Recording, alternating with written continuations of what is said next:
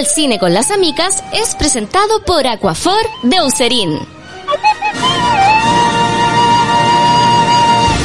Hola, hola, ¿cómo están? Apuesto a que extrañaban mi voz diciéndoles hola, hola. No, mentira. ¿Cómo están todas, todos, todos los amantes del cine, de la locura, de la televisión? Bienvenidos a este podcast que se llama Con la ayuda, perdón, al cine con las amigas. ¿Qué me pasó? Un desliz. Pero bueno, muchas gracias por acompañarme aquí en este universo que a mí me encanta, me encanta ir al cine, me encanta hablar con gente interesante con respecto a las películas que, y los estrenos también a veces que nos llaman la atención de este séptimo arte. Pero antes, por supuesto, que hay que darle un gran apala, trabada. Un gran aplauso a Userin que nos acompaña como siempre con Aquafor para quienes sigan siendo ignorant y todavía no conocen. Aquafor es este ungüento reparador que viene en distintos formatos. Por ejemplo, en potecito de 110 ml, en el tubo clásico, en spray para las zonas más difíciles y la versión SOS para los labios. Yo lo uso siempre en tatuajes. Hay mamás que lo usan para las coseduras del potito de los bebés, para regenerar heridas en la piel etcétera. Eucerin siempre cree que todos tenemos derecho a tener una piel sanita y por eso también sirve para gente con piel atópica. En fin, una textura exquisita que debo decir que por primera vez eh, me falló. No, mentira.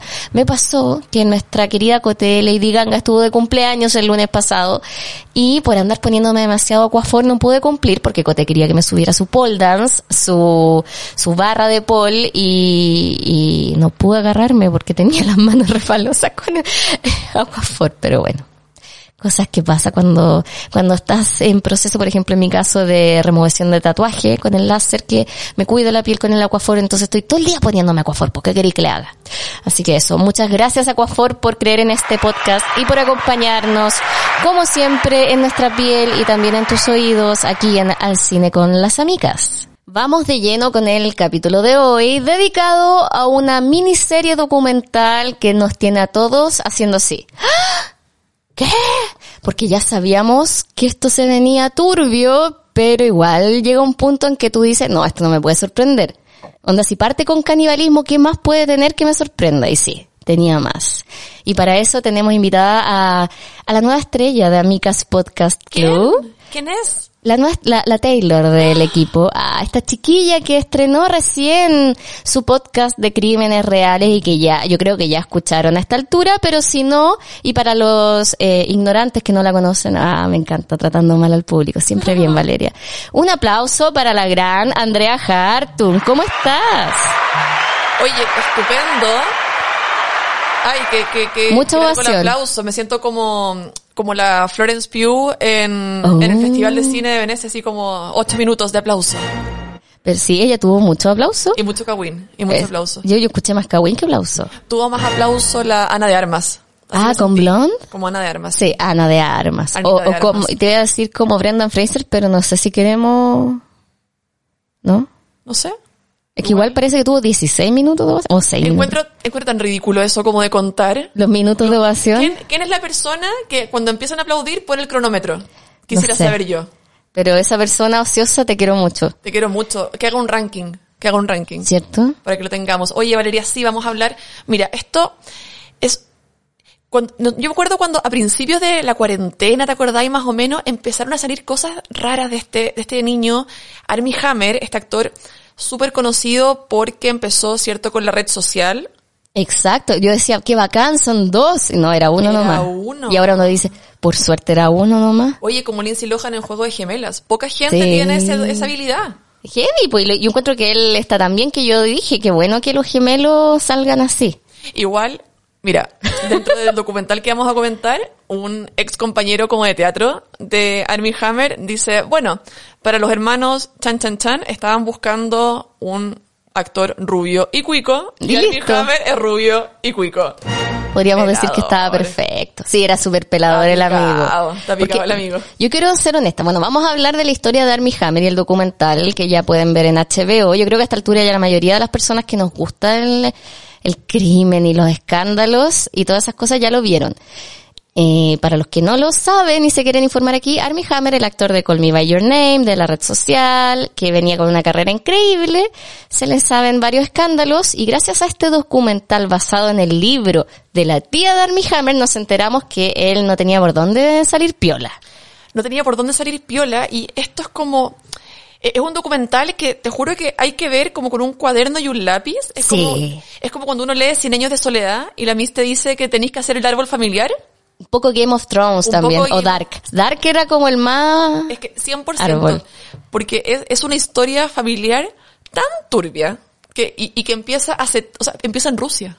Amo que cuando ya pensé que nada podía sorprenderme, pa, me salen con los rusos de Rusia. Por supuesto. Y uno dice, a ver, ya apartamos. Porque ya, tenemos a Army. Ya, después tenemos al papá de Army, que es, no, no era Michael, siempre me enredo con los nombres. Pero, pero deberíamos tener anotado así como el arbolito. Army Hammer, familia Hammer, familia Hammer. Te apuesto que Michael- alguien No, lo Michael tiene. es el papá. Eso, Michael es el papá. Sí. Armand que es el abuelo de Army Hammer. Y de hecho No. él lo nombra, ¿no? No, Julian, Julian es, el abuelo. Ese es mi enredo. Ese Sí. es mi enredo. Julian es el abuelo. Luego Armand es el bisabuelo. Y en base a él le ponen Army, po. Es como tener el peso de llevar el nombre de tu gran abuelo. Pero esto empieza Bisabuelo. incluso antes de Armand. Empieza con Julius Hammer. Y son como nombres parecidos más encima. Julian, Julius, Army, Arman. Entonces mi cerebro, ¡pah! Dinastías cuicas, po. ¿Cierto? Todos se llaman igual. ¿Cierto? ¿Por qué hacen eso los cuicos? Ay, no sé, yo hice eso. Falta de creatividad. Ah, no, pero Ben- que Benjito más normal. Sí, pero yo. mi marido se llama Benjamín, mi suegro No. se llama Benjamín. ¿En serio? Su papá se llama Benjamín. Pero qué, qué buena manera de entrar ahí con los suegros. Ponerle el hijo el nombre del suegro. No, y mi mamá fue aún más valiente porque mi hermano se llama Kurt, porque mi papá se llama Kurt. Benjamín igual es más piola. Kurt. Pero Kurt Hartung igual puede sonar como piola. Sí, no, sí, mira, pudo haber sido peor. Bueno, la cosa es que eh, esta familia es una familia muy cuica, eh, por supuesto, Armie Hammer muy rubio, muy elegante, pero nosotros lo conocimos hermoso. co- hermoso. Decir, ya, un entre paréntesis. Antes, ah, olvidemos todo lo que sabemos de Army. Lo vas a cosificar. Qué hombre más lindo. Yo lo vi en Call Me By Your Name y dije, oh, qué hombre más lindo. Bueno, yo lo vi en la red social primero y fue la primera vez que dije, hombres más lindos. Pero ¿sabéis que es lindo? Pero como bien te diría Tamara, hay hombres y hay hombres. Y creo que Armie Hammer solamente es hombre. Tú decís, ah, que yo vi una que se llama La gente Cipoll. ¿Ya? Con el Henry Cavill y tú decís, oh, par de hombres hermosos. ¿Y sabéis qué? Es tan hermoso Armie Hammer en esa que Henry Cavill, pásame. Tengo que verla para que... Te lo juro, es súper mala. Es fomísima. Actúa, ¿quién era? La, la Vikander, Alicia Vikander creo que O también sea, está. pura gente hermosa. Sí, aunque yo confundo a Alicia Vikander con la niña de Cap- mm, eh, Capitana Marvel, entonces mi cerebro no sabe cuál es cuál, quizá actúa la otra, Una la Brie morena, Larson. Una morena y la otra rubia. Mi cerebro confunde gente.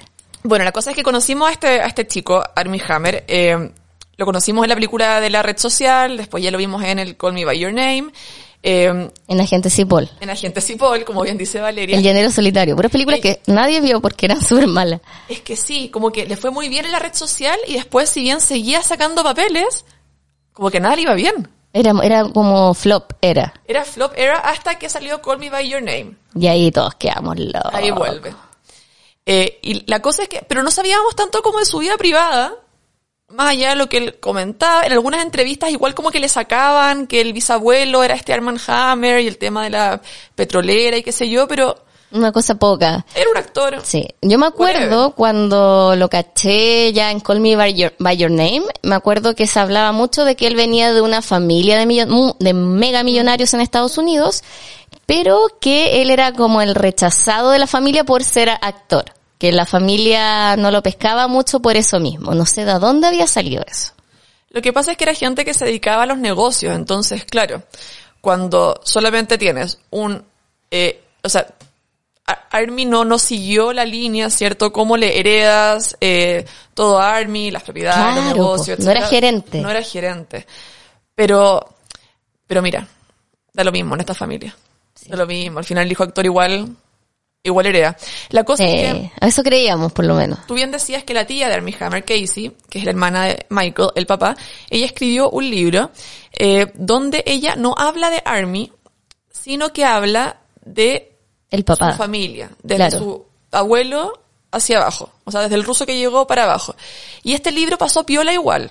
Pero creo que de ahí empezaron los comentarios de que Armie Hammer no era tan, no rechazado, pero como no seguía este linaje de gerente general de su familia, y más encima su papá, Michael, que es el hermano de Casey, su tía, eh, Michael era una persona religiosa, que venía de una familia súper Bueno, cristiana, entonces como Es que, no, lo querían mucho. Es que no. Lo que pasa es que ahí- viene un cagüín. Eso es lo que se contar. sabía, te digo, de antes de. Sí, es que, eh, y ahí vieron, es que este documental está lleno de cagüines. Y ese, es igual uno de los puntos débiles, ¿sabéis? Porque encuentro que hay harto que es real y hay harto que es muy grave y de repente se mezcla con el cagüín. Y eso puede ser como un problema. Un poco confuso, hay que Un decirlo. poco, un poco rayo confuso. Eh, entonces, lo que yo te quería comentar era que... ¿Qué era lo que te iba a comentar, Valeria? Estamos hablando de que él eh, el sale el libro.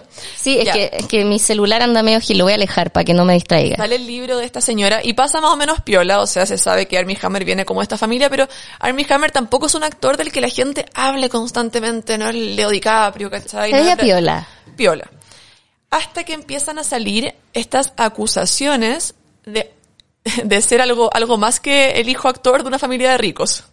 Ya, acusaciones un poco más graves relacionadas con abuso sexual y, y con canibalismo. Yo creo que esa fue la primera Sí. de todas, porque cuando te dicen, ah, actor, abuso sexual, uno ya está curado de espanto. Otro más. Oh, un hombre abusador, qué raro. Pero cuando aparece caníbal, uno empieza, ¿what? Sí. Y ahí uno se metió ahí empezó a cachar, hay unas expololas que decían que él tenía una cuenta de Instagram fantasma, que quien no la tenía. Todavía la tiene. Muy heavy, y que ahí se contactaba con chiquillas, eh, con propuestas sensuales del, del corte sadomasoquista que terminaban más que sadomasoquismo como algo bien hardcore, porque en el documental explica, hay una chica que habla del, ¿cómo se llama? Bondage. Del bondage. Y, y, Y que en el fondo lo que él hacía no era eso, era, No, po, era otra cosa. Es que, es que ese es un tema súper importante. Bueno, hablemos primero de Army Hammer y de, Sí, de de ahí lo nos que, vamos para atrás. y de lo que lo acusan y luego nos vamos para atrás. Eh, salieron varias chicas eh, acusando a Armie Hammer, bueno, que tenían relación con él, que estaban como pololeando incluso. Eh, la, la primera que habla en el documental dice que ella sabía que Armie estaba casado, pero que él le contaba que estaba como separando. La típica, clásico. No, si me dijo que ya estaba por separarse. No uno, sé, ya la dejé, pero sigue apareciendo en mi Instagram. mm, Oh, qué loco. sospecha, amiga. Pero bueno. Eh, pero es que ¿sabéis lo que hacía él? Y lo hacía con todas las minas. Una cosa que se llama love bombing. Que era como mucha tensión. Es algo muy heavy por- y, y- y es especialmente peligroso cuando viene de alguien que es guapísimo, que es millonario, que es eh, famoso. ¿cachai? Christian Grey. Es alguien, exacto, es alguien que tú dices, bueno, Christian Grey yo creo que hace love bombing. Sí, pues sí, es, la figura de Armie Hammer era muy parecida a lo que se leyó en ese libro, que todos sabemos que es toxicísimo, pero es lo que hacía. Pero esto incluso es más tóxico porque ya, hacía este love bombing. ¿Y en qué consiste eso? Básicamente en llenar cada espacio de la vida de esta persona. Una mina que eh, igual es exitosa, que igual es bonita y todo, pero que te, que cómo se llama, te... ¿Cómo decir? Ay, perdón, es que mi celular está, lo No, voy a es- en no, es el mío, déjame sacar. Es, es una persona que llena todos tus espacios, entonces que te dice que eres perfecta, que eres maravillosa, que te manda regalos, que eres lo más hermoso que ha visto en su vida, que es, es constantemente piropo, constantemente regalos, constantemente buena onda. Y hace eso de tal forma que eh, la otra persona comienza como a normalizar la presencia de este tipo en su vida. Pero totalmente. Totalmente, porque está sí. en todos los aspectos de su vida. ¿Cachai? Entonces, al poco tiempo se juntan, se van de road trips, y esto lo hacía con varias, hacía exactamente lo mismo. Eso era muy heavy porque se iban de viaje por semanas y tú dices en qué minuto veía a su hijo, en qué minuto actuaba en películas. ¿Cómo tanto tiempo libre? Bueno, es que ya dijimos que tampoco le iba tan bien. Pero, Sí, pues, pero te da una sensación por ser una persona que tenía ya por lo menos dos películas, Sí, pues. que era, iba a casting, no sé, de hecho cuando se ocurre este destape de la noticia de que el tipo era acuático, él deja una película que tenía con Jennifer López, más encima era la media película, Sí. y se retira por razones obvias, o lo retiraron, pero no daba la sensación de que era un tipo con tanto tiempo libre como para acosar mujeres. Lo que pasa es que se iba con las tipas, hasta, no, se iban una semana, ¿cachai? Si no era tampoco, pero lo divertido era que se las llevaba todas a los mismos lugares. Al hoyo. Y no es, no sé, hay personas que piensan que eh, esto indica a que las minas denunciaban o alegaban o aparecen en el documental como enojadas porque no fueron las únicas. Yo creo que lo que se dan No. cuenta es un modus operandi, Sí, que, que es distinto, ¿cachai? Es una persona que repite lo mismo con lo mismo que ya sabe que le funciona. Sí, po. ¿Cachai? Y las minas empiezan a comparar que son las mismas fotos en los mismos lugares. ¿Qué es lo que ocurre también en el documental de Phoenix Rising de la Evan Rachel Wood cuando conoce a más víctimas de abuso de Marilyn Manson? Y empiezan a comparar historias, le decían las mismas frases. Claro. Era muy heavy, tenían las mismas experiencias, las mismas drogas, porque el tipo las drogaba. Pero hasta ahora, ningún crimen. Claro, uno podría Estamos decir esto de fue consensuado. persona. No, y estamos hablando de un, de un buen de mierda que se mete como con varias minas y, y, y, y no ha hecho nada malo porque, no sé, me imagino que... eh, muchas- Legalmente, claro. Legalmente, porque al final el love bombing no es ilegal, ¿cachai? No está tipificado ni, ni mucho menos. Lo que pasa es que puede dejar a la otra persona en una situación vulnerable. Pero hasta ahora, ningún crimen. Me encanta que se escuche como la sirena de fondo. Sí, eh, estamos rodeadas de, Estamos de distracciones. No, pero vamos bien, vamos bien. Eh, ¿Qué pasa? Cuando sí ten- tenemos como problemas. Cuando, eh, Cuando empiezan las acusaciones ya de violación cuando empiezan las acusaciones de violación y, y, y de abuso físico. y de abuso físico, y sabéis que y es difícil, y, y yo entiendo que para estas chicas tiene que haber sido súper difícil porque ellas estaban en relaciones en pseudo relaciones con Armie Hammer.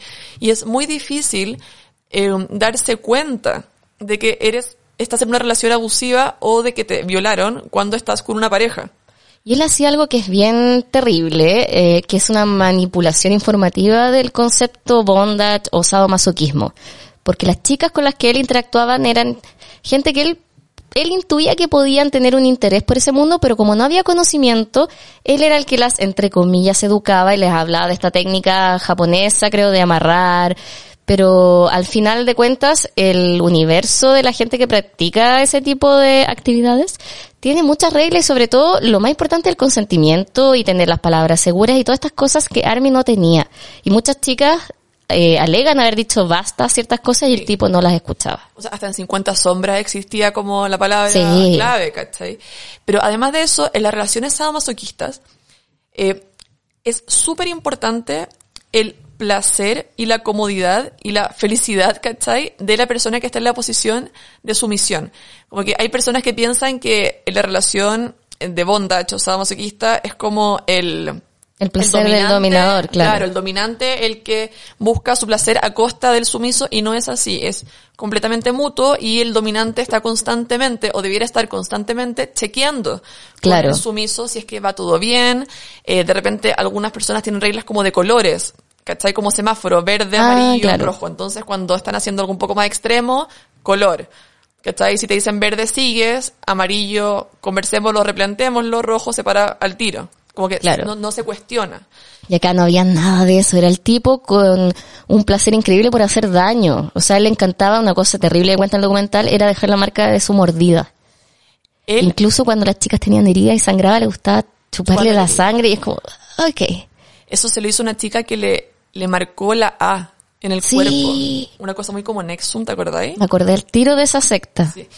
La cosa es que pasaba esto y también pasaban eh, situaciones muy extrañas como que, eh, por ejemplo, él les mandaba mensaje a las chicas después, es tipo, hoy me encantó verte como muerta de susto y amarrada para mí, no sé qué, y ellas ahí mismo les responden, eh, no, no fue bacán, yo tenía miedo, te estaba, pasé como el hoyo, claro. estaba corriendo por el pasillo como para arrancar y tú no me dejabas, como que no fue buena onda, no fue divertido.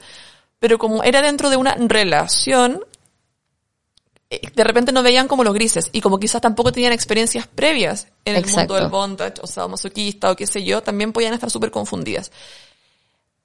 Él además, mira, yo con la fantasía y los fetiches no me meto. Yo tampoco, creo que cuando hay consentimiento y respeto mutuo ahí que hagan... Cada uno con lo suyo. No como el caso del caníbal que tenía el acuerdo, ¿te acordáis ese caso típico? El que se comió al otro, pero el otro quería ser comido, tú que hay como... Pero había acuerdo mutuo, ¿cuál, está el, cuál es ¿Fue el límite? suicidio o fue asociato? Claro, ¿cuál es el límite? ¿Cómo me aclaro aquí? Esos, esos casos son heavy. Son heavy, Debería hacerlo en un live. ¿cierto? O en un un podcast. ¡Ay, me encanta! Eh, no, pero te iba a decir, a una de las chicas le mandó por DM que tenía la fantasía de amarrar a una mujer desnuda a un poste y ver cómo ella eh, fuck other people, ¿no? Ah, Se claro. culió a otras personas por él. Una cosa piola. Y tú decís, oh my god. Y en estos mismos mensajes aparecen estas como ideas caníbales. De hecho, puedo decir algo cuando vi decir en el, quieras. en el primer capítulo, cuando él habla mucho y le habla mucho a la gente de esta técnica japonesa para amarrar a la gente. Eh, siempre que mostraba las fotos de las cuerdas o de la gente amarrada, yo siempre sentía que todos eran asado alemán. O esa como pulpa de carne que viene con una malla. ¿Has cachado? Como que Valeria como, mmm, viene el 18. así. O arrollado. como arrollado, guaso, como era inevitable. Y decía, pero este niño debería venir para el 18. Al Pero bueno. ¿Cierto? Al, al no me olvides. Pero era como, oye, ¿cómo sentís placer con un asado? Así como, pero bueno. Pero mira, hay gente que le gusta eso y hay gente que le gusta estar Sí, eso no lo amarrada. juzgo. Hay gente que le gusta estar inmovilizada y sentir como que está 100% eh, para la otra persona y 100% como disponible. Hay gente que encuentra placer de eso y está perfecto. Pero aquí siento que no existía esa conversación No, previa. ¿Cachai? Yo que- eh, también pasa en, las relaciones sadomasoquistas que existe un contrato.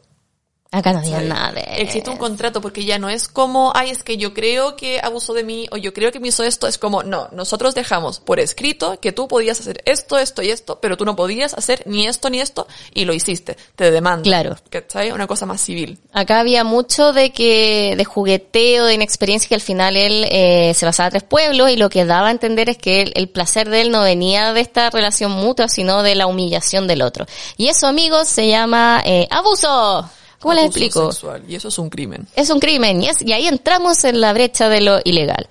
Y, y es muy loco porque cuenta en el documental que hay una chica que es la primera que se atreve a hablar heavy Effie. es por Effie, es por Twitter y después termina con una abogada súper hardcore. La Gloria Alred. Que es como feminista brigia, es la abogada que Sí. te puede defender en estos casos. Sí. No, la EFI eh, se tira una cuenta de Instagram. Que ¿O de Twitter era? Es que existe la cuenta de Instagram con los Ah, pantallazos. ya. De repente tenía las dos. Ah, bueno. Por supuesto que el minuto 2 se llenó de odio. Pero al tiro las que habían sido víctimas cacharon, no, ella está diciendo la verdad porque todas se dieron cuenta que tenían la misma frase en común. Y hay una tipa que tiene una cuenta de TikTok, ¿ya? Que empieza a cubrirla y le cree. Sí, una rubia, eh, que empieza a cubrir esto, que le cree y que además eh, descubre que está este libro de la Casey Hammer, de la tía de Army, y empieza a leerlo ella y a medida que lo iba leyendo hacía actualizaciones en TikTok.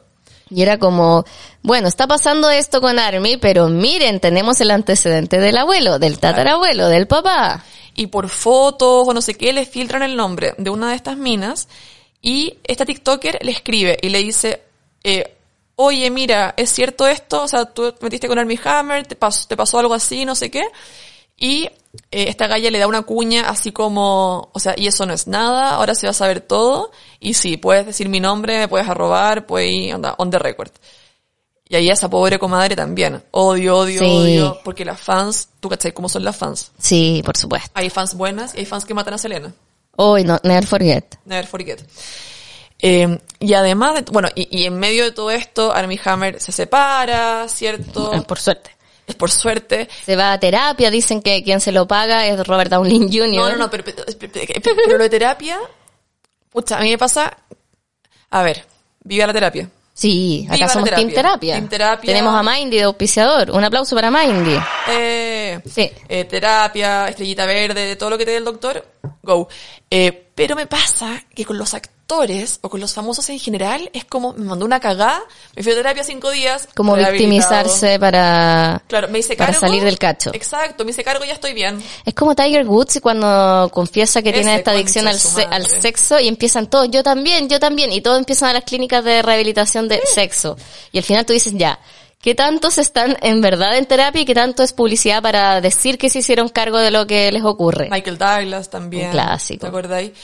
Eh, pero bueno, hace esta rehabilitación y luego se va a las Islas Caimán. Y, y tú dices, ¿por, ¿Por qué, las Islas Caimán? Él creció en las Islas Caimán. Y aún- ahí uno con este documental empieza como a desdreñar, ya, ¿por qué Army es así? A ver. Claro. Entonces ahí uno dice, ¿este es acaso el, el hijo raro de una familia de multimillonarios donde son todos muy normales? No. ¿Y qué, ¿Y qué es lo que...? raros. Son todos raros, todos cochinos. ¿Qué devela el libro de la Casey Hammer, de la tía de mi Hammer. No, no, no sigas, un segundo. Sí. Tenemos una sección, de hecho, que Mindy nos acompaña porque vamos a revisar lo último del cine y la televisión y todo lo que ha pasado y luego continuamos porque vamos, ya estamos más o menos establecidas con lo que es Army Hammer, pero vamos a hacer un repaso por los tíos, el, o sea, el, el papá, el abuelo, el bisabuelo, porque de verdad, cuando uno empieza a irse en este árbol genealógico de la familia Hammer, te encuentras desde cuadros piratas a los rusos de Rusia, espionaje, uy, hasta tronos sexuales. Así que un segundito. Noticias al instante es presentado por Mindy. ¿Qué tienes en mente? Por supuesto que le damos un gran aplauso a Mindy que nos acompaña para ver las noticias del mundo del cine y la televisión. Ahora, antes que nada, quiero que nos acompañe junto a Mindy a reflexionar sobre lo siguiente. Nunca subestimes el peso de un buen guion o de un buen reparto. El peso del mensaje tras cada historia o el peso de las consecuencias de las decisiones del protagonista en tu película favorita. O el peso de la opinión de la crítica o de los tickets vendidos en taquilla. En la industria del cine hay muchos factores de peso y sin embargo, en la película de tu vida hay uno solo. Somos Mindy.cl, salud mental y nutricionistas a un precio accesible queremos decirte que la belleza no es necesariamente la que ves en la pantalla y que cada uno de los personajes es diferente. Conoce nuestro enfoque no pesocentrista, ojo, y dale un final feliz a tu historia. Encuéntranos en Mindy.cl, M-I-N-D-Y.cl y síguenos en arroba Mindy-PS y trabajemos juntos la narrativa de tu bestseller. Mindy, ¿qué tienes en mente? Un gran aplauso, por supuesto, a Mindy, que como siempre nos acompaña en esta sección, conociendo las novedades del mundo del cine y la televisión. Y hablando de televisión, hace unos días, esta semana, fue la entrega de los premios Emmy 2022. Este lunes, con exactitud, se llevó adelante la 74 entrega de estos premios, que galardonan los mejores, las mejores producciones televisivas estadounidenses. Aunque ojo, el extranjero ahí se pegó unas sorpresas. El cómico de Saturday Night Live, Keenan Thompson, fue el anfitrión de la noche, eh, que se realizó en el Microsoft Theater de Los Ángeles. Y como en años anteriores, HBO y Netflix fueron quienes ocuparon la atención de la mayor parte de las nominaciones, con 140 nominaciones para HBO y 105 para Netflix. Este año también Apple TV, con algunas sorpresas, eh, estuvo entre los elegidos. Por ejemplo, Ted Lasso y Separación contaban con un nutrido número de candidaturas. Al final, los Emmys se han decantado por Succession y The White Lotus, ambas producciones de HBO Max, algo que ha complementado Zendaya repitiendo con victoria en el título de la mejor actriz dramática con Euforia. Ted Lasso de la firma Apple ha mantenido su victoria continua respecto a otros años y la gran sorpresa de la noche fue eh, The Squid Game, el juego del calamar, la primera serie de habla no inglesa que fue nominada y que además logró llevarse el premio a mejor actor protagonista y mejor director de un capítulo de serie dramática. Eh, esta serie definitivamente ha marcado un antes y un después en la historia de los premios de la televisión. Y en nuestros corazones también. Muchos se abrieron al mundo de la televisión coreana gracias a esta serie.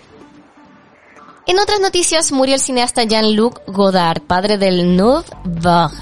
¿Cómo se dirá? Nouvelle Vague. Pucha, aquí van, en esta noticia van a pillarse hartos errores de pronunciación mía, perdona a las personas que hablan francés. El cineasta franco-suizo Jean-Luc Godard, uno de los padres del Nouvelle Vague, Vague, falleció el martes a los 91 años y recurrió al suicidio asistido. Él fue una gran figura y muy clave en la Nouvelle Vague, el movimiento que revolucionó el cine francés a finales de los años 50 y principios de los 60 recurrió a la asistencia legal en Suiza para muerte voluntaria a raíz de múltiples patologías invalidantes según los términos del informe médico. Explicaron, según la pu- publicación del diario francés Liber, Libération. Probablemente muy bien vamos a encontrar eh, cine de él. Así que para los, si son ignorantes como yo, eh, que lamentablemente nos enteramos de repente de estos padres del cine a través de las noticias de su fallecimiento, los invito ahí que investiguemos. Y para algo más mainstream, ya se liberó el primer tráiler de The Mandalorian temporada 3, como parte de la Expo de 23, donde Disney liberó el primer adelanto de la tercera temporada de The Mandalorian, que es protagonizada, para los que no saben, por el chileno, Pedro Pascal, el papito. Ah. Tras lo sucedido en The Book of Boba Fett, el cazarrecompensas y su pequeño amigo verde se reencuentran y emprenden un nuevo viaje donde se encontrarán con nuevas aventuras. Qué rico saber que van a seguir juntitos. Personalmente no he terminado el libro de Boba Fett. Así que corrimos pues a Disney Plus. Con la liberación del tráiler se confirmaron varios puntos que se tenían en consideración desde hace un tiempo y entre esos un mayor protagonismo de Bo Katan Crise. También veremos a más mandalorianos que van a influir directamente en la historia. Y los protagonistas deberán enfrentar nuevas amenazas y peligros que llegan como consecuencia de sus decisiones en el pasado. Por último, con una cuota de eso que tanto le gusta a los fanáticos, Giancarlo Espósito, que es Moff Gideon, también lo vimos como el villano de The Breaking Bad, prometió que se mostrarán grandes avances y grandes informaciones para el futuro. Y la serie no tiene fecha fija todavía de estreno, pero se espera que salga en febrero del 2023. Ojo que en Disney también se liberaron varios estrenos en esta D23 y entre esos salió el primer tráiler de La Sirenita. Y ojo que lamentablemente la noticia son los trolls. Luego de meses de espera lanzó el primer tráiler de La Sirenita, su remake live action en el que Halle Bailey dará vida a Ariel. El metraje nos mostró el mundo subacuático de Atlántica y expuso el aspecto visual que tendrá la película y por supuesto la principal atracción fue el look final de la actriz en el papel de la hija de Tritón. Hay que decirlo, se ve preciosa con unos rastas colorines y ella canta increíble, así que muchos nos emocionamos. Como era de esperarse, eso sí, las redes se llenaron de todo tipo de comentarios, tanto de apoyo como de rechazo. Dentro de los diversos comentarios hubo uno que resonó constantemente, mi infancia arruinada, dicen. La gente ha acusado a Disney de querer hacer inclusión forzada debido a que los live action son tramas casi calcadas de las propuestas originales, pero muchos opinan que el reparto debería parecerse más a lo que se pueda a las versiones animadas hay que decirlo eso con mucho respeto. Si tú opinas que una sirenita de color te arruina la infancia, eh, te informo que eres racista. A pesar del odio que recibió de los fans de Disney, Haley compartió en su Twitter un hilo con reacciones de niñas afroamericanas muy felices de verlas representadas eh, a través de su princesa favorita. La película de la sirenita se estrena el 26 de mayo, de mayo perdón, del 2023 y algunos estamos muy ansiosos ojo que este 21 de, 21 de septiembre Star Wars Andor se estrena y The Handmaid's Tale eh, va a estrenar su quinta temporada en Hulu el 14 de septiembre del 2022. Eh, repito, Star Wars Andor, esta historia que vendría siendo la precuela de Rogue One con eh, mi primo Diego Luna A. Se estrena el 21 de septiembre en Disney Plus y The Handmaid's Tale, la temporada 5 de Hulu el 14 de septiembre. Blonde, ojo, la película sobre Marilyn Monroe, protagonizada por Ana de Armas, se estrena en Netflix este 28 de septiembre.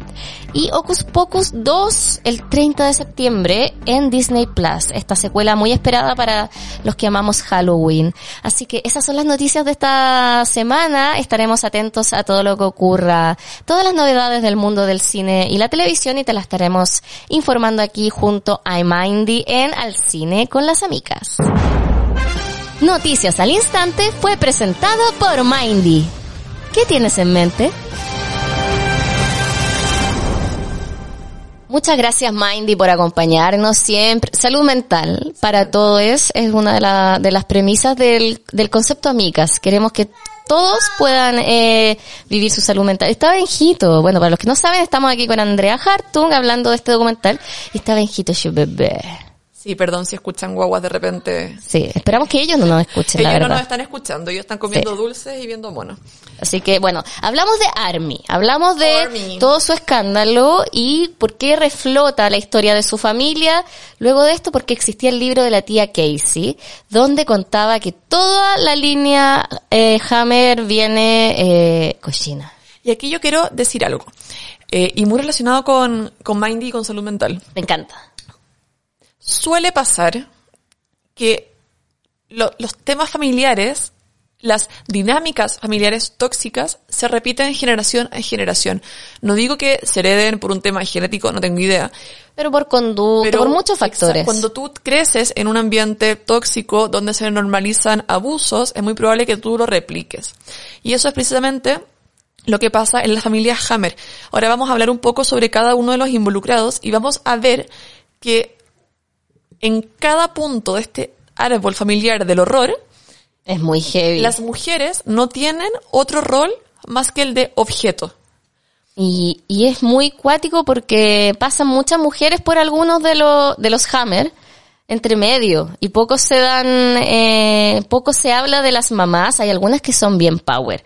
Hay otras que tuvieron, eh, hay un caso en particular, de hecho, de una amante, ya no me acuerdo de cuál, creo que de Julian, que como a una de las señoras no le gustaba, lo que hacen es literalmente como esconderla, vestirla de otra manera. Cambiarle el nombre. Cambiar el nombre, el cambiarle pelo y listo. Es como así, resuelto, así no cambia la chiquilla.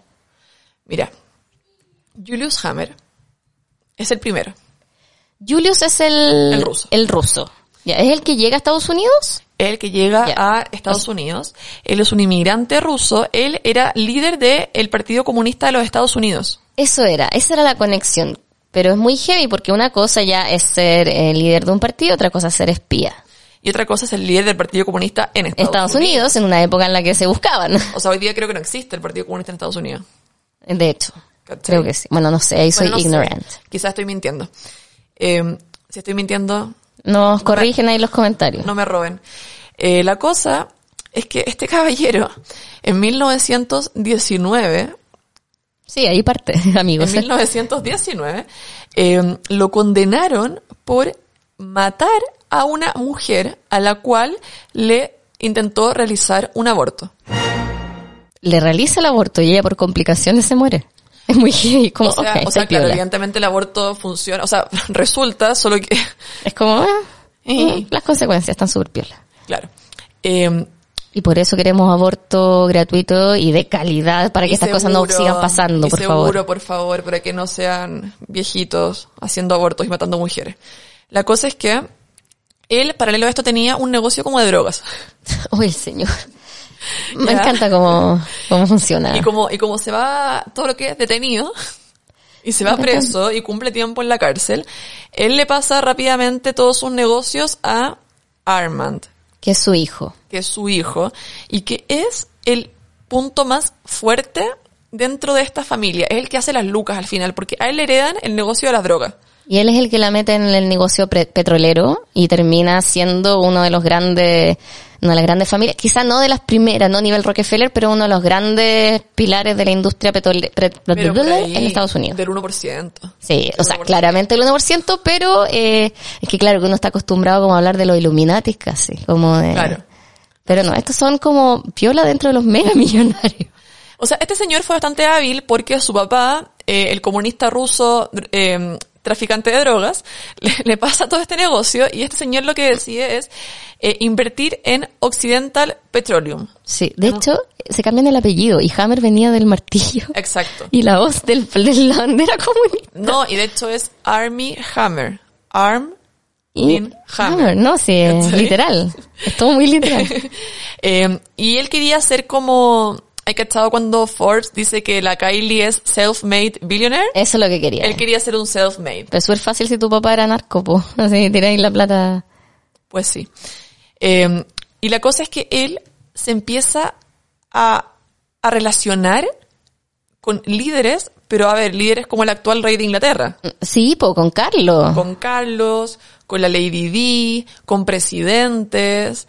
Eh, el- Una cosa poca. Carlos básicamente le pedía consejos. Ronald Reagan le pedía consejos. Era, mira, De hecho, había una frase típica que le decían, creo, que era, ¿por qué tú no te presentas a presidente? Él decía, porque no, pues eso es muy limitante, a mí me gusta el poder. exacto. ¿Por qué? Porque él sabía todo. Es como el rey de las carpetitas, tener carpeta donde hay información de todo. Que es lo que ahora uno le llama pantallazos. Ahora sí, cambió formato, pero sigue existiendo. El- eh, lo- las boletas se guardan. Sí, digo yo. pues. Pero este tipo era, o sea, él, él, eh, atendi- él estuvo en eh, inauguraciones presidenciales, o sea, en los actos de... De cambio de mando, cambio esas de cosas. mando de sí. Franklin eh, Delano Roosevelt, de Ya. Ronald Reagan, O sea, hasta de George Bush padre. Uh, o sea, estuvo ahí metidísimo con toda esta gente. Con toda esta gente. Y era un tipo malo. Se sabía. Era un tipo malo, malo, malo, malo. Que de hecho era tan malo y tan poderoso que cuando estas personas de repente las cagaban, él lo que hacía era que decía, vamos a decir que fue culpa mía. A a ese nivel. Yo las cagué. Sí, no hay problema, sí, presidente. Dele. Usted tranquilo, yo las cagué. Y todo su equipo así vuelto loco, así como es el peor día de nuestro trabajo, vamos todos despedidos, crisis. Y él así como, no se están dando cuenta del tremendo negocio que acabo de hacer. Porque al final esa es el- la influencia. Sí, pues el- ese era el verdadero negocio yo que te tenía. salvo, yo te salvo y tú estás en deuda. Y cobrando ahí deuda, deuda. Hay un, hay una temporada, creo que es, no sé si la, la penúltima, una de un personaje en Sherlock Holmes que él termina disparándole un loco porque tenía estas carpetas de, Mm. para chantajear a mucha gente. Y cuando descubre que más que carpeta era información y el tipo tenía memoria fotográfica, en el fondo sabía Claro. todo de todos.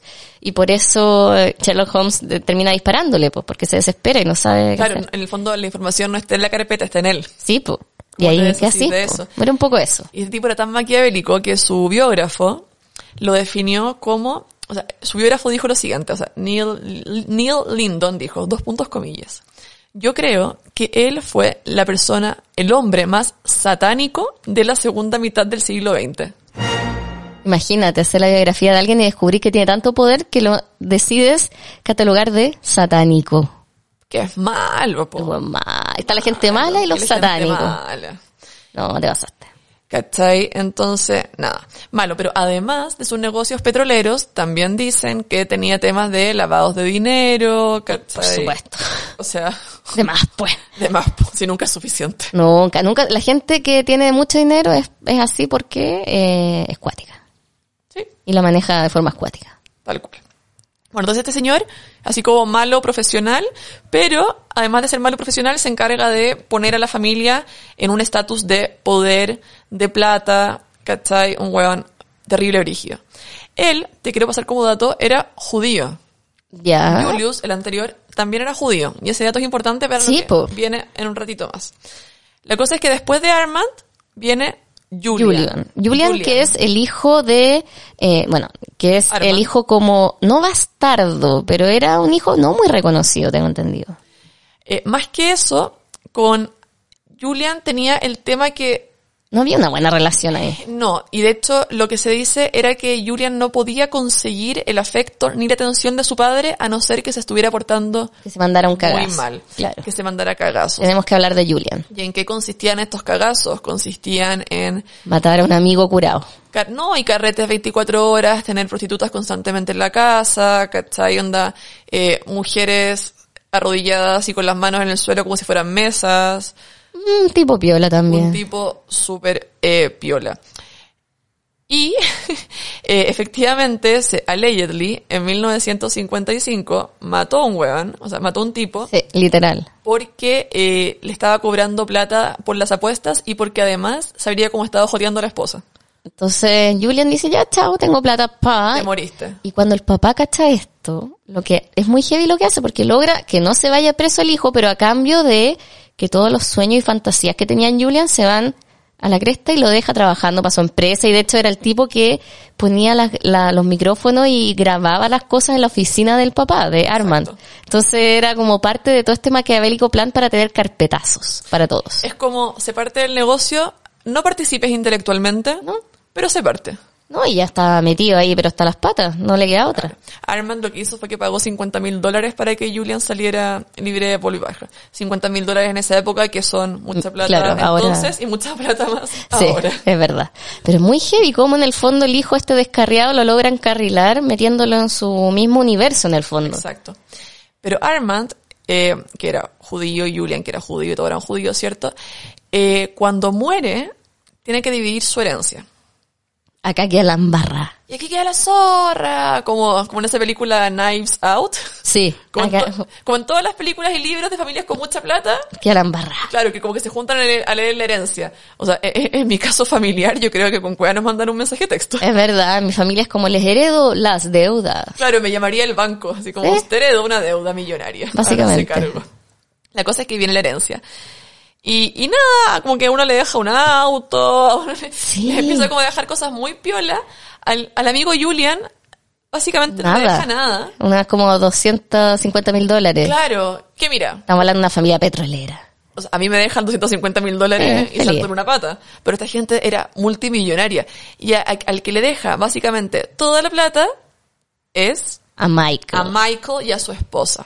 Y tú dirás, Michael, el hijo de Julian. ¿Quién es este Michael? Michael, el hijo de Julian. Ojo, que Michael se casa con, eh, creo que se llama Trudy. La mamá de Armie Hammer. La mamá de Armie Hammer. Que venía de una familia devota. Cristiana. Cristiana. Muy cristiana. Y, Mike, y Michael se convierte al cristianismo. Y no solamente eso, sino que agarra gran parte de su herencia y la eh, deposita en causas cristianas. Y ahí tú dices, no eran judíos comunistas esto. Y Michael dice, no, es que yo estuve muy cercano a mi abuelito antes de morir y él Es se muy- convirtió. Es muy cuático acá, porque claro, él dice que era cercano al abuelito y él siempre quiso ahí meterse en el tema de las platas del abuelito Julian. Cualquiera. que, que ya Julian no era una persona que amara ese universo porque fue arrastrado por su propio padre, pero eh, lo que lo que pasa acá con Michael es como ya más tránfugo porque lo que dice la tía es que en el momento en que el abuelo se estaba todavía el cadáver calentito, él estaba sacando las cosas de la casa.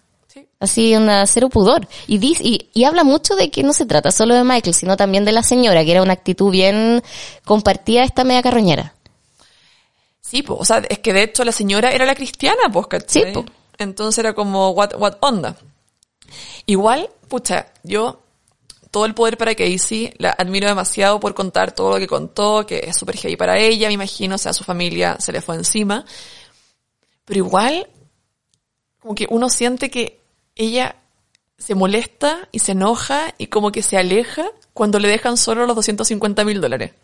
Ah, Como pero que es se que- sintió ofendida igual. Es que igual pasó por muchas cosas muy heavy en esa familia. Siempre fue dejada en menos. Entonces yo creo que esta fue la guinda de la torta. Sí, po, o sea, No sé si es la razón total. Yo creo que esto fue ya más encima. Pasé por todas estas cosas y además me van a dejar nada. Es como, ¿really? pero sí, no me acuerdo si era el papá o el abuelo que era uno de estos carretes. No, creo que creo que fue Julian, pues Julian era el que hacía estos carretes como medios locos, como que estaban disparando, ¿cachai? Así como tiro al blanco. Y le dice que se ponga un libro en la- arriba de la cabeza O para chuntarle. y, y, y dispara, po. Está, está piola tu hermano. Papi, ¿Cachai? No, sí, No, es muy heavy. tu papá. O sea, o sea, el papá. No, y después se sabe que el papá abusó de ella, más encima. Que es eh, Julian. No, es heavy. O sea, más encima te deja nada de plata después de que te cagó toda la vida. Bueno, y No digo que esté bien que te deje plata y te- así te, se justifica todo lo que te hayan hecho, para nada. Digo al tiro. Y llegamos a, a Michael, que básicamente el que se queda con las lucas y que es el papi de Army. Army. Ya, así que Army está perfecto. Army tiene un hermano, caché. Army tiene un hermano. Sí, yo no, no, como bueno se habla de él en el documental, pero parece que existe un hermano. Drew, la, la esposa de Michael y mamá de Army se llama Drew. Voy a googlear, tío. ¿vale? Army Eso, Hammer. haz eso. Hammer, hermano. La cosa es que eh, Julian, o sea, perdón, Victor Hammer. ¿en serio? Sí. Michael, el papá de Army, es el descendiente de Armand eh, más viejo que hay, o sea, es como el patriarca en este momento de la familia. Sí. ¿ya? Y eh, si bien estamos hablando de una persona cristiana que dona toda esta plata y no sé qué, él agarra a toda su familia y se los lleva por 10 años a las Islas Caimán a vivir. Una cosa poca. Una cosa poca, o sea, yo- según yo en las Islas Caimán hay como bancos. Sí, pues, como paraíso fiscal, así. Y te recuerdo que hace poco salió que Armie Hammer estaba como trabajando en unos resorts en las Islas Caimán. Ya, pues, probablemente son de... Bueno, él vivió 10 años allá.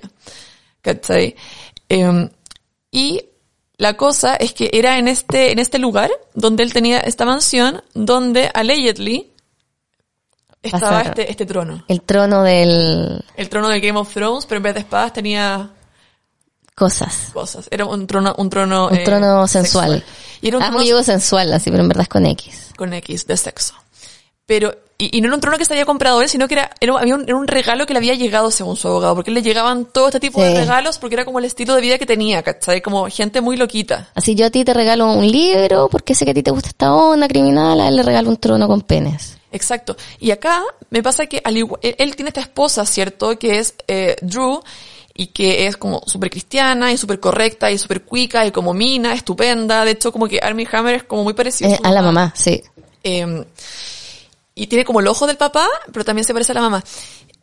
Pero este gallo igual mete minas, ¿cachai? Como que al ¿Pero igual que- sabía o no sabía? es que me pasa que, bueno, y la esposa de Armie Hammer, ¿sabía o no sabía? Siento que tiene, eh, es súper, es, es una, a ver, es algo muy feo de decir y de hacer, pero siento que, espero que hoy día no pase, pero siento que en algunas clases sociales especialmente, ya hasta hace no tantos años, había hombres que tenían mujeres para casarse Claro. Y la otra para... salir a bailar. Bueno, no hace mucho el señorito J Balvin dijo que Rihanna no era para casarse, po, que era para lo otro. Y fue como, Míralo. ¿what? ¿Ría? ¿Qué te creí? ¿Ría? ¿Y vos qué te creí? ¿Y vos quién soy aparecido? ¿Verdad que voy a llegar a mi casa, mira, J Balvin, me quiero casar? Sí, no, fue como, me acuerdo de esas declaraciones. Pero es cierto, parece que se daba mucho, es que una que no viene de clase social alta no sabe esas cosas, pero parece que es muy tácito el acuerdo entre la esposa oficial y que haga ya lo que quiera. Pero que me deje con la... Claro, me, pero me pasa plata y me deja hacer lo que yo quiera y listo. Mujeres no sean así. Jamás. No sean así, respétense. Respeten. no- y tampoco sean la, la amiga del- de la No, bailanta. también, sí. No, cualquiera de los dos lados se trata de una historia bien terrible. Eh, y, y criarse en eso, la tía de Army, Casey, también contaba que a veces le tocaba, porque su papá era separado y a veces le tocaba en, en el momento de la custodia ir a ver a su papá y le tocaban estas fiestas terribles. ella vivía con su mamá, porque la mamá, claro, la mamá de Salió Casey huyendo. y de Michael salió huyendo después de varias ya, o sea, em, de que le sacó la mugre. Claro, el la señora de Julian, Julian. le sa- es- vivía moretoneada, ¿cachai? Eran peleas muy heavy, este tipo era muy alcohólico, o sea, recuerden que era como el, el hijo El hijo cacho de el papá, del abuelo Armer. Y, y no es de extra, o sea, pasa mucho que cuando los tipos, no sé, son como mangoneados y, y humillados en el trabajo o, el, o, con- o en la familia o en la empresa o qué sé yo, al final con quien se desquitan, puta, con la persona más débil que tienen cerca, que por lo general es como la mujer que está ahí. Claro. ¿cachai? Y que más encima tiene los hijos, entonces, pe- pero ahí, nos olvidó contar eso, ahí eh, Casey se va con su mamá y Michael se queda con su papá, Se queda con su papá. ¿cachai? En la toxicidad pura, y se queda con su papá por decisión propia. Es muy heavy eso. Siempre me acuerdo como de, de el y Nano que decidieron quedar- quedarse con Hernán. Como, ¿por qué? ¿Por qué? ¿Por qué no se fueron con su mamá? El mundo habría sido totalmente distinto. Hay cosas en las que yo prefiero no meterme. Sí, yo debería salir siempre de la familia Calderón. ¿Por qué siempre estoy metiendo todo? Es que es como la única vez que yo, es que es como lo que más recuerdo de, de los hijos teniendo que tomar decisión de elegir un papá. Me parece que es algo que jamás se debe hacer. Pobrecitos. horrible. Pobrecitos. Porque tienen que elegir. No, horroroso. Bueno, la cosa es que, y de ahí, de todo, mire, de todo este menjunje familiar sale Armie Hammer. O sea, y después de todo esto, ¿ustedes qué esperaban? Es como esa sensación deja el documental. Después de saber lo que hacía el abuelo, eh, el, el tata- tatarabuelo que era como narco, el, el bisabuelo que, que después era turbio con las carpetazos, después el abuelo que le gustaba, el, que era como el hijo loco, que después no le queda otra que hacerse cargo, después el papá que se caga a su propio padre Que tiene tronos extraños. y tiene los tronos. Entonces, ¿qué esperamos de él? Y aparte, ya, ok, Armie podría haber sido súper piolita. Quizás hubiera sido súper piolita si hubiera sido un actor mediocre. Si hubiera sido un actor que no, Que no llamaba la no atención. funcionó. Pero era bueno, se actuaba Tenía bien. este cabro. Alto, rubio, de ojos azules, con presencia, que habla bonito. Con talento. Yo quiero, quiero, famoso. quiero de- de- destacar que creo que por lo menos los dos papeles más famosos que son en la red social y en Call Me By Your Name lo hace súper bien. No sé, yo no digo que sea mal actor. Es muy, no, voy a- no te voy a decirte que es el, el Marlon Brando de su generación, pero es un tipo súper bueno y súper carismático, entonces por eso chocó tanto, po. No, pero es que por eso, además, esto lo puso en una posición de poder heavy, porque quizás hubiera sido como el hijo actor, que no se está metiendo en las empresas. Claro, podría haber salido del círculo. O no salido, pero no... Pero a ver, quizás hubiese, hubiese hecho todo lo que hizo igual, pero en menor medida. ¿Cachai? Si se hubiese educado en el mundo bondage, o si hubiese ido a terapia y hubiese roto el círculo de violencia con el que fue criado, Mira, te voy a poner un ejemplo. Tú sabes que yo estoy haciendo un libro. Sí, y que estoy muy ansiosa. Eh, y para ese libro yo entrevisté a una psicóloga que es especialista en psicópatas. Vamos. ¿Vale? Y, este es un adelanto.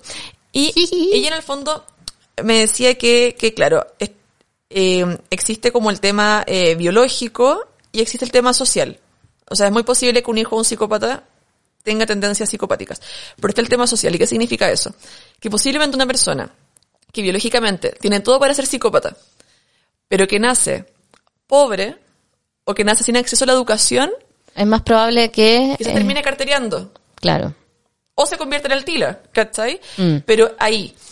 En cambio, un psicópata con plata, que va a la universidad, ¿cachai? Que se educa, Oh. que tiene poder, ese tipo puede ser peligrosísimo. Quizás no te mate, pero ese tipo le va a hacer la vida imposible a muchas personas. Y me- más, más encima, si le agregas un, un entorno emotivamente disfuncional, Exacto. que no fue criado probablemente con el afecto de una familia cariñosa y tranquila, Entonces, por eso yo, yo digo, si Armie Hammer quizás no hubiese sido tan famoso, hubiese sido abusivo y no sé si psicópata, yo no lo, no lo quiero diagnosticar, yo no soy la doctora sí, Cordero. no nada. por andar diagnosticando gente a distancia. Pero eh, hubiese tenido menor alcance, hubiese tenido menor, menor poder porque quizás estas chicas no lo hubieran reconocido, no lo hubieran conocido, quizás no lo hubieran pescado. Sí, porque te, que te escriba un actor de Hollywood. Sí, pues que está en su mejor momento, ¿cachai? Que lo veía en la red carpet, que... Entonces, que se ve más mino que Henry Cavill al lado de Henry Cavill. yo ¿Qué tengo que ver esa película porque no... Te juro que se ve eh, paquetón, no sé cómo fome se ve Henry Cavill. O quizás soy yo, todas las fanáticas de Henry Cavill deben estar gritando, Valeria, que estoy hablando Valeria, hueá. pero Henry Cavill es hombre. Sí sé, es hombre, pero acá el otro se ve más encantador. Bueno, no sé, pero la cosa es que puede que ustedes hayan sentido que este resumen familiar es muy extraño y muy enredado y muy engorroso, porque lo es. De hecho, el documental está eh, narrado en estas tres partes, están todas desordenadas y me costó caleta ordenar el, No, la sí. diferencia de cada pariente en mi cabeza. Por eso hay que andar anotando. Y, y es un caso ongoing, o sea, las denuncias de abuso están siendo, está, está pasando, lo estás viendo. Pero a mí me pasa algo, eh, con el, así como hablando del documental en sí, me pasa que, bueno, lo que decíamos al principio, que mezclan mucho Kawin, que es como esto del canibalismo, que él Sí. decía cosas, así como Y- me gustaría y- comerte. Sí, y le chupó la sangre a alguien y dejó marcas de mordedura como trofeos, casi en cuerpo de niña, Pero pero, no hasta de ahí a comer algo no O sea, sabemos. Jeffrey Dahmer es caníbal, Sí, que comía po. gente, ¿cachai? Ese era Jeffrey Dahmer. La Omaira. La Omaima, Omaima Omaima, Nelson. Omaima Nelson era caníbal. La Hannibal Lecter de California. ¿Cachai? Eh, pero esto no es, entonces siento que el, el, el fact y el kawin se mezclan mucho, entonces uno queda así como, mm. y lo otro es que pasó lo mismo que pasó con Phoenix Rising, que es como Inconcluso. inconcluso. Sí. Y además me faltó el efecto de Jinx, Es que The Jinx creo que es uno de los mejores documentales del último porque cierra tiempo. perfecto, porque yo digo, pucha, si HBO se va a atrever a tomar un caso que está pasando, que no está cerrado, me imagino que tiene información que no conocemos, que tiene información conclusiva, o sea, concluyente, o sea, que en el fondo vamos a, vamos a salir de acá seguros de que Armie Hammer, puta, es un Es sí o violador, no. es un caníbal, es un cuento de su madre. Es lo que pasa con los documentales de History Channel cuando te van a revelar la verdad, dónde está la tumba de Jesús. Claro. Y al final te dicen, Jesús está enterrado en tu corazón. El santo grial. Y claro, y nadie sabe, en verdad, solo depende de lo que tú creas. Amén. Sigue aquí el próximo capítulo de alienígenas ancestrales. Tú dices, pero dame una conclusión. Sí, po. Es un clásico. Y de verdad es que yo creo que uno tiene eh, muy arriba los documentales de fabricación de HBO, por ejemplo. Sí, pues entonces cuando me dicen ya, pero es que quizás no es verdad, yo digo, no, pero es que HBO tiene que saber algo para haberse atrevido a arriesgarse a esta demanda después Mm. del fiasco que yo creo que fue Phoenix Rising.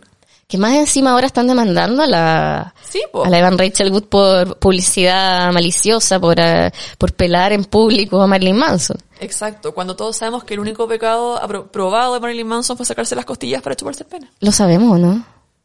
¿No es verdad?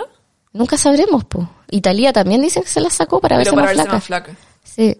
para Ah, otros fines. Pero, pero el de Marilyn Manson es un clásico. Sí. Es un clásico. Pero eso pasa con este documental. Yo a mí me pasa que no es que me gusten que sean lineales o no, pero me dejan, como hay muchos que no son hechos, sino están de la vereda del Cawin, como dice Andrea, tú quedas con una sensación de "Mm, esto está confirmado o no, y, y en qué, en qué quedó, uno queda un poquitito al aire. Lo cierto es que hay que ver qué va a pasar con Armie Hammer y qué va a pasar con su familia. Armie Hammer, o sea, tiene una ex esposa, tiene dos hijos chicos, que igual, pucha. Si es que la señora eh, vio el documental, es como, aléjalo del, de los papás, No, y pero una ella- infancia con amor. Ella lo ha apoyado en todo este proceso. Sí, pues. Ella lo, lo acompañó a rehabilitación, eh, los han visto juntos en Los Ángeles. Entonces, entonces ahí hay que ver. Pucha, hay que ver qué pasa. Y uno siempre desde la vereda de la cawinera dice, ay amiga, salga de ahí.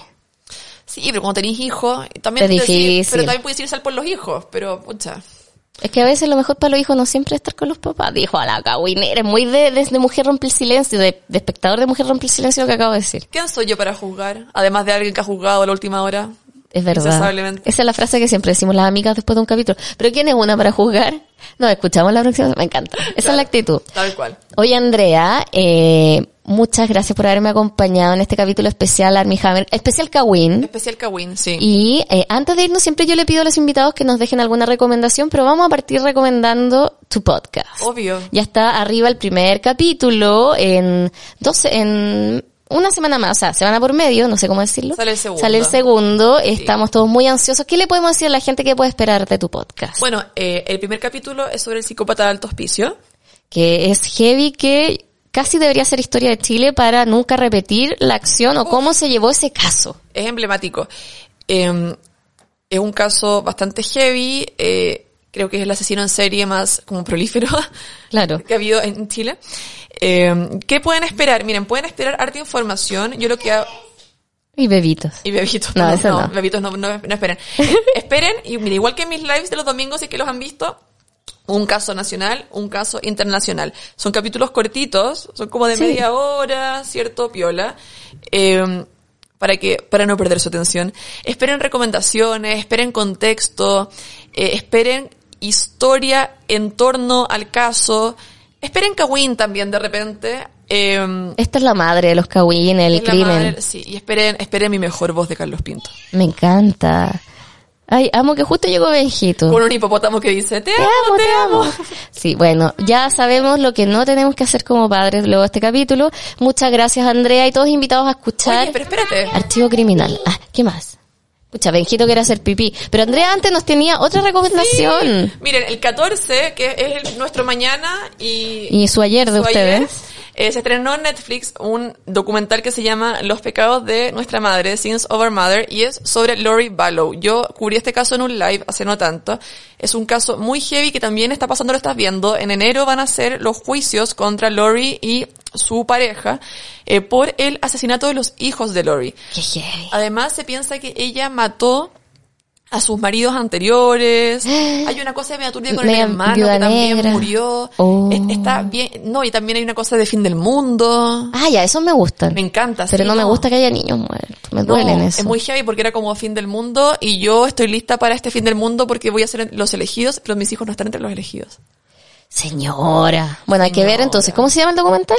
Mira, en inglés es Sins of Our Mother. No sé cómo lo van a poner en, en Los español, pecados de mi madre. Pero debe ser como una cosa así. Así que véanlo, po. Bueno, y si quieren ver también el documental eh, Made You Look, que se encuentra en Netflix basado en la gran estafa del Museo de la Familia Hammer, de la que acab- acabamos de hablar, Verdad. que la curadora de este museo, una tipa con mucho prestigio, no se da cuenta que le está comprando pinturas falsas a una señora. Ups. Es muy hardcore porque hubo muchos estafados y al final uno queda con una sensación, ya, la señora estaba estafando gente o quizá la estafaron a ella también.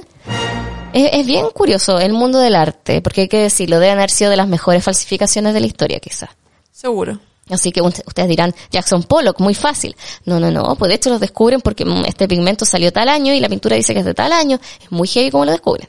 Así que eso, muchas gracias nuevamente Andrea, todos No, invitados a escucharte, Valeria. Archivo Criminal, vayan a poner seguir a ese podcast, seguir también a este, a las amigas, a todos, y nosotros nos escuchamos en un nuevo capítulo en un par de semanitas más. Hasta la próxima, chao. Chao, Valeria.